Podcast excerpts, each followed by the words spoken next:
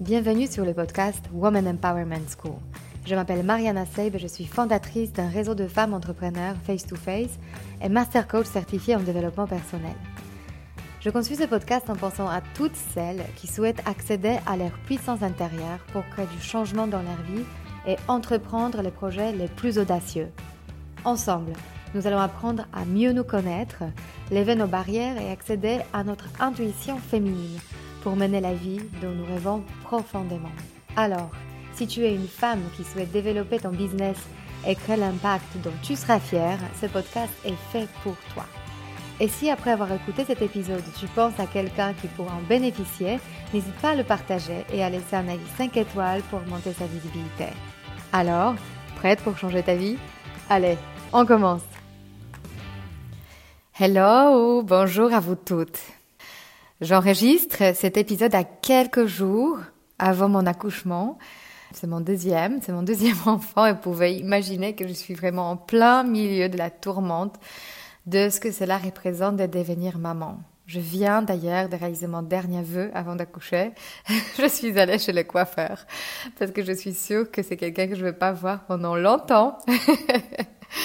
Mais en tout cas, j'ai trouvé ça super important d'enregistrer cet épisode à cette période-là, en plein milieu de toute cette réflexion de ce que ça veut dire pour moi de devenir maman pour la deuxième fois. Pour celles parmi vous qui sont déjà mères, vous vous souvenez peut-être de ces moments d'extrême émotion. Et pour celles qui n'ont pas passé ce moment ou qui n'ont pas forcément envie de le passer, je peux vous dire que c'est un peu comme sauter dans un train à pleine vitesse. On est déjà en route, on maîtrise plus trop la vitesse, ni même euh, tellement la date d'arrivée d'ailleurs à la destination, mais on se pose déjà ces questions. À qui je vais donner les rênes de ma vie? À mon enfant? À mon ambition personnelle, à mes schémas de pensée d'avant, à ce qu'on m'a transmis au sujet de la maternité dans ma propre enfance? Quel sera mon nouveau quotidien? Et combien de place dans cette nouvelle constellation familiale il y aura pour moi? Est-ce que ça serait suffisant? Est-ce que ça me plairait, cette nouvelle place? Et d'ailleurs, qui me donnera le droit de continuer à être une femme, une entrepreneur et une mère tout à la fois? Pour moi, l'arrivée de mon premier enfant était un vrai choc, un bouleversement, une confrontation avec tout ce qui est extrême. Extrême amour, extrême fatigue, extrême inquiétude, extrême compassion, extrême impuissance, extrême besoin de savoir qui je suis. J'avais plein de doutes, mais une chose était claire. Je ne décide plus toute seule. Je ne suis plus seule sur mon bateau. Nous sommes trois. Et mon équilibre personnel aura l'impact sur toute cette famille et sur tout ce petit être qui est apparu dans ma vie. J'interrogeais ce qui m'a été transmis et ce qu'à mon tour j'avais envie de transmettre. Je me suis rendu compte que dans cette aventure, je n'étais pas toute seule. Je me souviens d'ailleurs de cette phrase d'une de mes tantes quand j'étais petite qu'il fallait un village entier pour élever un enfant. Et c'est vrai. Plus que jamais dans cette période de grossesse et après accouchement, j'avais besoin d'une communauté, d'être entourée, d'être en sécurité, d'être écoutée, de se sentir que c'est un chemin collectif, une famille. Nos liens avec nos parents se sont transformés. On le regarde plus pareil du tout quand on devient parent. Parfois, ça nous rapproche, parfois, ça nous éloigne. Mais surtout, j'ai compris qu'il ne fallait pas juste faire, il fallait être. Ma maternité, telle que je l'ai comprise, ne se limitait pas au simple fait d'exécuter des tâches autour de mon enfant mais d'être avec lui, de le soutenir par mon regard, par mes mots doux, par ma présence, par mon toucher, par le simple fait d'être là. Car avec un tout petit, on ne sait jamais quand est-ce qu'un miracle se produit. Le premier mot arrive, le premier pas, le premier sourire conscient. Il n'y avait pas de rendez-vous programmé pour ça dans l'agenda. Ça arrive quand ça arrive et si on n'est pas là, tant pis pour nous. Et surtout, cette notion de ne plus être maître de ma journée, mon planning, ma to-do list. Quelle blague Quel planning quand on a un nouveau-né dans les bras Comment je pouvais être là et à nouveau sauter dans le rôle de femme entrepreneur Devant son ordi, prête à chaque défi, à répondre à n'importe quel mail, à sauter sur chaque occasion et opportunité de collaboration qui se présente. Comment être là pleinement présente et à la fois être partout ailleurs, sans culpabiliser? Voilà ce que je traverse en ce moment, voilà ce qui se passe dans ma tête, mais comme cette période arrive pour la deuxième fois dans ma vie, et comme je suis enrichie, et ça pour le coup ça joue un rôle énorme pour moi, par ce trésor de devenir coach et de me former depuis les six derniers mois, donc presque toute la période de ma grossesse, j'ai pu nouer une vraie connexion avec moi-même, ce moi profond. Et j'approche en fait ce moment d'arrivée de mon enfant avec beaucoup moins d'angoisse et même, je dirais, avec une certaine sérénité. Et je vais vous dire précisément comment j'y arrive. Une des choses essentielles à savoir à propos de la maternité est qu'elle éveille en nous des mémoires de toutes les générations de femmes qui nous ont précédées. Sans partir très loin dans le temps, chaque nouvelle génération de femmes a des comptes à régler avec leur propre mère. Très souvent, le choix qu'on se donne inconsciemment est soit de reproduire tout à l'identique, soit de faire exactement l'inverse. Mais remarquez que dans les deux cas, ce n'est pas tellement un choix. C'est un positionnement en fonction des choix de l'autre. Dans les deux cas, nous n'avons pas regardé au fond de nous pour savoir ce qu'on aimerait vraiment ce qui nous rendra profondément épanouis en tant que mère. On a juste appliqué les règles qu'on nous a transmises ou on a fait l'inverse. En suivant ce chemin, tôt ou tard, on va confronter ce que Elisabeth Badinter décrit si justement dans son livre Le conflit. On va découvrir qu'en devenant mère, on confronte plusieurs conflits à la fois et sans trancher clairement notre propre positionnement, ces conflits vont nous être renvoyés en permanence par tout notre entourage au quotidien. Et même la relation avec notre propre maman peut se transformer le jour que l'on devient mère. Notre jugement sur sa manière d'être mère pour nous parfois peut être très dur et clivant. On voit clairement le tournant idéologique avec la génération de femmes en ce moment en France. Les filles des mères féministes combattantes. Après ce remerciement sincère de la liberté qu'elles ont gagnée grâce à la contraception, elles ont procédé au règlement de Kant. Le postulat suivant devient omniprésent. Vous avez tout sacrifié pour votre indépendance, et au lieu de cela, vous assumez la journée de travail sans compter les heures, en étant sous-payé par rapport aux hommes et sans aucune place à la maison, vous êtes perdante sur tous les fronts. Toujours pressée, souvent fatiguée, tu as cru, maman, que la qualité du temps avec moi valait mieux que la quantité, mais en vérité, je n'étais jamais ta priorité. Je ne ferai pas cela avec mes enfants. Aux États-Unis, en 2003, le New York Times déclare qu'on assiste à une opt-out revolution. Ça veut dire que les femmes dirigeantes de haut niveau choisissent de quitter leur job pour créer un modèle à elles, souvent passant par l'entrepreneuriat pour devenir des mères qu'elles souhaitent être. Je ne veux pas tout sacrifier ni pour ma carrière ni pour mon enfant. Je veux les deux. Voilà le nouveau postulat. Je ressens très fort ce besoin de réconcilier, de renégocier la vie dans toutes les femmes qui m'entourent et surtout que j'accompagne avec Face to Face. Ces créatrices d'entreprises ne sont pas juste des femmes ambitieuses, mais des êtres à la recherche d'un équilibre de vie selon leurs propres règles et leurs propres valeurs. Au-delà de ça, chaque culture est dominée par un modèle maternel idéal qui peut varier entre les pays et les époques, et qu'on en soit consciente ou non, il pèse sur nos choix. On peut l'accepter ou le rejeter, le contourner ou le négocier, mais c'est toujours par rapport à lui qu'on se détermine en dernière instance.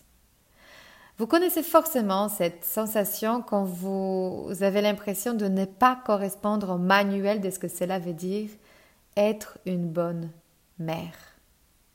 Le conflit dont parle Elisabeth dans son livre se joue sur ces trois niveaux. Le premier est le social. Malgré tout le travail des féministes combattantes, la maternité est toujours et encore considérée socialement comme la plus importante réalisation de femmes, tout en étant dévalorisée dans la conscience collective. Cette question qu'on posera nonchalamment à une femme qui décide de rester à la maison en ayant un enfant. Euh, mais que faites-vous de vos journées à la maison? Dans la société où la femme idéale réussit professionnellement, nous renvoie directement à l'émotion de la culpabilité ou pire encore, de la honte. En parallèle, quand on pose une question à la femme chef d'entreprise de 40 ans, euh, pourquoi n'avez-vous pas encore d'enfant C'est pourtant le dernier moment pour vous, dis donc. C'est comme si aucun de ces choix n'était pas assez. Et à nouveau, cela nous renvoie aux mêmes émotions. La seconde contradiction et le second conflit concerne le couple. Bah, en réalité, l'attention qu'on va porter à l'enfant n'est pas toujours propice à la vie amoureuse. La fatigue, le manque de sommeil et d'intimité, les kilos en trop empiètent directement sur l'équilibre de la vie à deux. Mais c'est la troisième contradiction et ce troisième conflit qui nous déchire, je pense, le plus dans notre génération, je veux tout. Celle entre l'amour et la disponibilité pour l'enfant et ses désirs personnels de s'épanouir dans la vie. Autrement dit, les conflits entre l'individu égoïste qui aspire à s'accomplir et les sacrifices en nom du bien-être de son enfant et toute la famille. Pour moi personnellement, ces deux modèles se sont opposés. Ma vie d'avant, cadre dans un grand groupe de luxe, est-ce que cela veut dire d'être une femme ambitieuse et réussir à gagner sa vie pour vivre en indépendance financière par rapport à qui que ce soit? J'appelle ce modèle la française et celui de la femme disponible. Donc celle qui trouve le temps pour sa famille, qui crée une énergie de sérénité à la maison qui a le temps pour chacun, celle qui amène la vie sociale à ses enfants via ses amitiés, que j'appelle la polonaise, véhiculée par l'image de ma propre mère. Dans ma tête, les deux étaient incompatibles. Stressée et dévouée en tant qu'employée, je n'avais pas de temps ni de disponibilité mentale pour incarner cette femme que j'avais en modèle. Il fallait donc faire le tri c'est mon conseil principal pour chacune de vous. Faire le tri de ce qui est profondément à vous et ce qui est emprunté, bêtement imposé à soi-même, inconsciemment reproduit. Et je vous suggère de devenir votre propre soutien, de vous laisser le choix, de traiter vos envies et vos désirs avec un vrai intérêt, tendresse et compréhension d'arrêter d'agir de cet endroit de ce que je devrais être en tant que femme, en tant que mère ou en tant qu'employée. Arrêtez de vous presser de devenir quelqu'un que vous n'êtes pas, d'en vouloir à vous-même de ne pas avoir assez de temps pour tout faire. Arrêtez d'avoir cette idée fixe de là où on devrait être dans notre vie. Car là où on est, c'est déjà assez bien. Arrêtez de juger en permanence vos résultats et exigez d'en avoir plus, encore plus et encore d'autres. Je vais vous faire une confidence parce que moi aussi j'avais mon manuel de ce que cela veut dire être une bonne mère à la naissance de mon premier enfant. Pour moi, une des choses euh, très importantes, c'était de pouvoir l'allaiter. Et l'allaiter à tout prix. Ce choix que je crus conscient était tellement enraciné en moi que j'en ai fait ma propre définition de ce que ça veut dire être une bonne mère. Qu'au moment quand, au bout de sept jours, mon bébé perdait du poids et s'est retrouvé déshydraté parce que je n'avais pas assez de lait, je n'arrivais pas à lâcher prise et accepter que les biberons était la seule option à ce moment-là. Alors, j'ai tiré mon lait six fois par jour pendant trois mois. Trois mois pour gagner quelques gouttes du lait. Trois mois, sérieusement? Pourquoi? Parce que chaque jour, j'alimentais cet espoir que ma production de lait va répartir. Et en fait, ma culpabilité était au sommet et bien sûr que je ne pouvais pas pleinement profiter de cette période. J'étais tellement acharnée, déterminée, mais aussi aveuglée par mon manuel sur ce que ça devrait être une mère qui vient d'accoucher. Ça nous aveugle justement sur ce qu'on est vraiment. À la place de nous rapprocher des autres, on s'éloigne d'eux et de nous-mêmes. On perd tellement d'énergie à se forcer pour correspondre à ce qu'on a d'enraciné, à ce qu'on a en tête. Et surtout, je n'avais aucune idée d'où cela m'est venu. Ma propre mère n'a jamais pu nous allaiter, et c'est d'ailleurs elle qui m'a offert le plus grand moment de soulagement en me disant Mariana, arrête, arrête de devoir te prouver qui que ce soit. Ton fils grandit très bien sans ton lait. Lâche, détends-toi, profite. Ces moments sont si importants. Ces mots si salvateurs et de l'amour pur de ma mère m'ont permis de couper avec cette croyance et à la fois ont éveillé ma curiosité de comment j'aurais pu m'apporter ces soulagements à moi-même. Que faire pour sortir du prison de nos pensées que l'on s'impose? Contrairement aux hommes qui affichent un front uni dans leurs aspirations, qui cherchent de l'argent, du pouvoir ou un statut, nous les femmes, nous possédons un spectre énorme en termes d'objectifs de vie et parfois on s'y noie. Cette divergence de modèles et ce besoin de s'opposer les unes aux autres crée une zone de tension entre nous et donc aussi des culpabilités qu'on va se renvoyer mutuellement.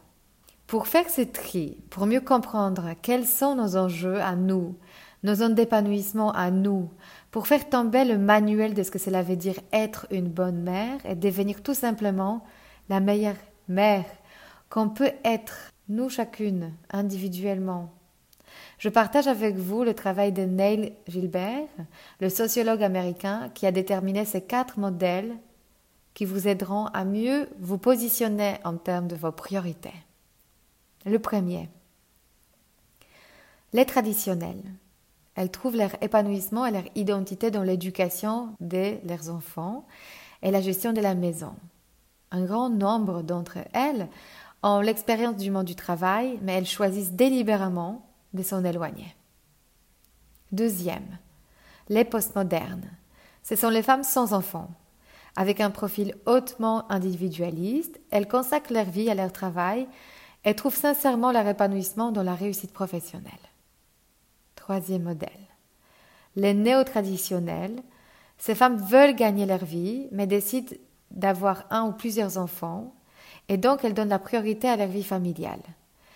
Elles choisissent d'être employées, parfois à mi-temps, ou créent leur entreprise. Ce modèle est souvent interprété comme maternité active. Et le quatrième, les modernes. Elles font pencher la balance du côté de leur carrière, même si elles décident de fonder une famille. Et c'est au travail qu'elles vont consacrer plus de temps et d'énergie qu'à leur vie familiale. Elles sont souvent jugées comme euh, des mères distantes. Les différentes expériences dans les pays européens montrent que ce sont les pays où les taux d'activité professionnelle les plus hauts disponibles aux femmes qui affichent parallèlement les meilleurs taux de fertilité. La France se situe tout en haut de cette liste d'ailleurs avec 2,07 enfants par femme. Exiger de la mère qu'elle sacrifie la femme qui elle était et qui elle est ne peut que retarder l'ère de la première maternité ou tout simplement la repousser à jamais. Mais mon message pour vous est de se dire que une fois qu'on a mis le curseur dans notre vie quelque part, arrêtons de culpabiliser et assumons nos choix. Tant qu'ils sont conscients et en symbiose avec notre être profond, tant que les avis des autres ne nous feront pas du mal et n'éveilleront plus de la culpabilité en nous. Ce grand poids qui nous empoisonne et qui nous empêche de nous sentir libres. Notre plus grande force est d'offrir à nous-mêmes, mais aussi à nos enfants, une sensation d'être assez, tel que nous sommes. De transmettre cette fierté d'arriver au moment de vie où nous sommes, d'apprécier le chemin que nous avons parcouru pour être là où nous sommes en ce moment même. De soutenir le développement par l'acceptation de ce que nous sommes, à la place d'avoir une idée fixe de comment on devrait être.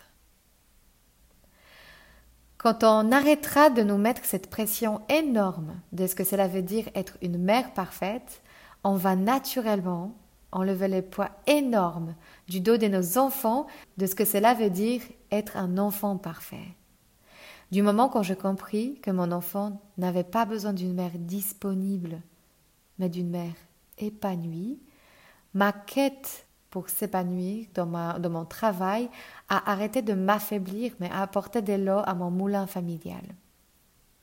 J'ai compris aussi que je vais être une source d'inspiration pour mon enfant un jour. Et tant que je continue à me développer et à prendre soin de moi, tant que je connaîtrai ma propre valeur, je pourrai l'éveiller en mon enfant. Parce que comment je peux apprendre quelqu'un à avoir la confiance en lui si moi-même j'en manque? Aspirons à créer une relation où on peut être des guides, où on peut inspirer notre enfant d'être la meilleure version de soi-même, non pas par le devoir de s'adapter, mais par l'envie de dépasser ses peurs et accomplir ses rêves. Les jours quand on apprendra à prendre nos propres décisions indépendamment des autres, on saura comment transmettre cette indépendance, de décider pour soi-même à nos enfants. C'est par vos choix courageux, vous devenez l'exemple pour vos enfants. Comment devenir des êtres indépendants, responsables, pleins de puissance et de confiance en eux. Apprenons à nous servir de nos propres GPS intérieurs et nos enfants ne se perdront jamais dans leur propre vie. Et enfin, débarrassons-nous de cette vision de la mère martyre qui se noie dans ses sacrifices. Cette croyance que si tu ne souffres pas, tu n'es pas une bonne mère est à bannir pour toujours. Ce vrai amour se manifeste quand on sait profondément qu'on a la place pour pleinement émerger en tant que soi unique, avec ses failles et ses forces. Le plus grand poids pour euh, un enfant est de voir son parent ne jamais s'autoriser d'être soi-même. Nos enfants n'ont pas besoin qu'on les sauve. Ils ont besoin de nous voir nous sauver nous-mêmes, nous sauver de nos peurs, de nos limites, de nos auto-sabotages. Arrêtons de les utiliser comme nos excuses pour ne pas faire les choses courageuses et commençons à penser qu'ils sont précisément la raison pour laquelle nous voulons faire les choses courageuses dans nos vies. Et je veux vous laisser aussi avec cette citation qui m'a touché au plus profond, qui m'a laissé réellement sans voix. La femme prend pleinement sa place en tant que mère seulement quand elle se débarrasse d'obligation d'être une bonne fille, une fille obéissante de ses propres parents. Ce qui nous déconcentre le plus d'être qui on est est cette inquiétude silencieuse à propos de la vie des autres et surtout ceux qu'on aime le plus, notre famille et nos plus proches amis. Ne pas avoir peur d'annoncer nos décisions en tant qu'adultes assumer nos choix, prendre la responsabilité sur nos décisions et aussi se libérer de la peur de nos parents nous concernant, c'est ce qui nous rend vraiment libres. Quand on commence à vivre en ligne avec nos propres aspirations, naturellement nous arrêtons de nous justifier, d'être désolés et de sentir la culpabilité. Quand la décision vient de l'amour pour soi, elle est forcément la meilleure décision qu'on puisse prendre à un moment donné. À la place de douter dans cette capacité en nous à être un bon parent, essayons juste de donner cet amour, cette sécurité émotionnelle à notre enfant pour qu'il puisse à leur tour prendre les meilleures décisions et faire les meilleurs choix de vie pour eux-mêmes, en ligne avec leur quête individuelle. Et mon mantra en tant que mère et future mère à nouveau et entrepreneur est celle-là. Je m'autorise à ressentir toutes les émotions et survivre. Je peux dépasser ma peur et devenir qui je souhaite être. Et tout cela, c'est pour vous dire que je me donne l'autorisation d'être parfois dépassée, fatiguée, d'avoir parfois la rage et de ressentir le doute, de l'anxiété, mais je peux aussi entièrement me sentir émerveillée, fière, inspirée, aimée et aimante. Parce que en ayant cette autorisation, je vais avancer dans ma vie et je veux me sentir tout simplement vivante. À la semaine prochaine, mes chères auditrices, vous allez rencontrer une invitée incroyable. J'ai hâte de vous la présenter. Passez une très très belle semaine. Alors si cet épisode vous a inspiré pour aller plus loin dans votre développement personnel et vous mettre en action pour durablement changer votre vie, mon programme de coaching est fait pour vous. En petit groupe ou en individuel, je vous guide dans tout le processus de changement et dans la mise en place d'une technique efficace pour arriver à vos objectifs sereinement. Pour avoir plus de détails concernant le programme, contactez-moi par mail sur womanempowermentschool.com ou via notre Instagram Woman Empowerment School. À très bientôt.